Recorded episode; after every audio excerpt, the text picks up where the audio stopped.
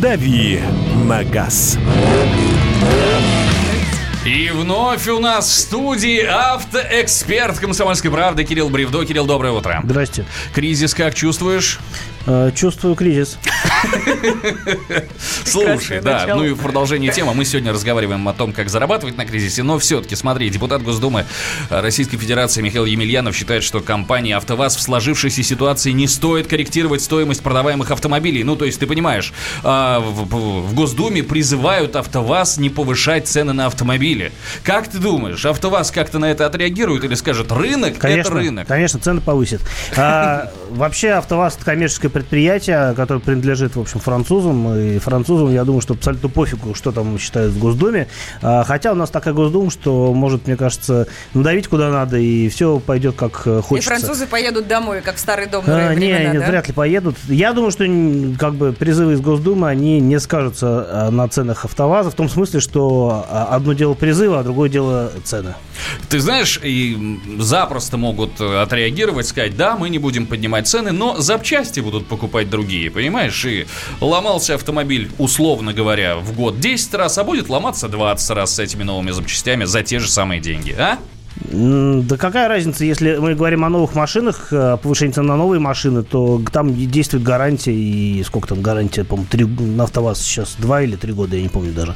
А, и, в общем-то, ну, абсолютно без разницы, какие ставят запчасти, если это делает дилер и берет на это, это под свою ответственность. Так что, а бэушные автомобили все равно обслуживаются так, как они обслуживаются, и там уже владельцы сами э, экономят на запчастях или не экономят, если это рачительные владельцы. Слушай, кроме кризиса, мы еще э, сегодня разговаривали разговариваем про коронавирус, и я слышал, что московский автосалон попал под угрозу из-за коронавируса. Есть такое, да? Попал, но еще не отменился, в отличие от Женевского салона, который вот не состоялся, по угу. сути, а превратился в такой поток э, видеопрезентаций, на самом деле. А что будет в московском, с московским салоном, ну, до конца весны мы это выясним.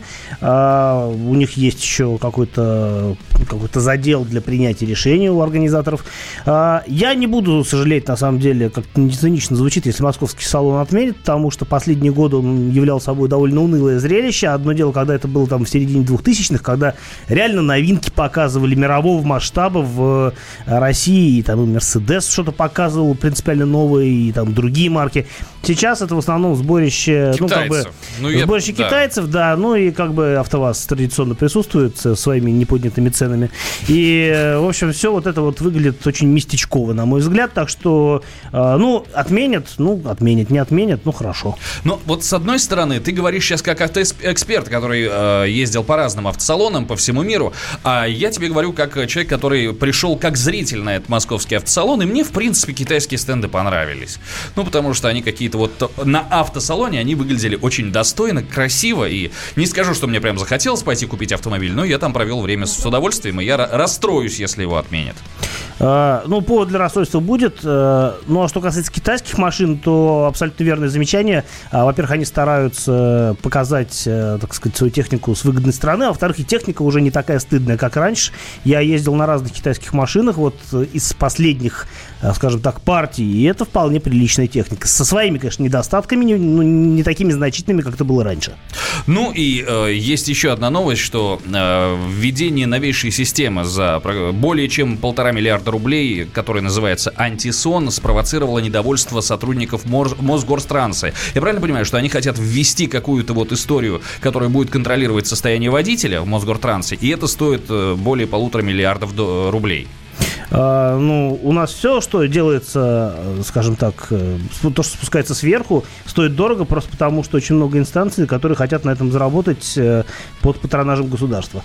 А почему недовольны водители? Ну, я думаю, что у них свои причины, и дело, наверное, не в том, что это стоит непомерно дорого, а в том, что, видимо, какие-то будут для них э, ограничения, связанные вот с этой системой, как антисон, да? А, ну, называется она антисон, по крайней мере, вот в статье я Патиссон. прочитал. Патиссон. Еще неизвестно, что будет помогать лучше. Патиссон или антисон. Спасибо тебе большое. Да, Кирилл Бревдов был у нас в студии. Спасибо огромное. Светлана Молодцова.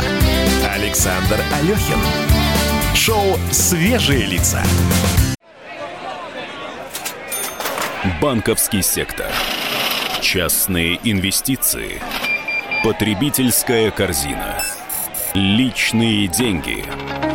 Вопросы, интересующие каждого. У нас есть ответы. Михаил Делягин и Никита Кричевский. В эфире радио «Комсомольская правда». Час экономики. По будням в 5 вечера.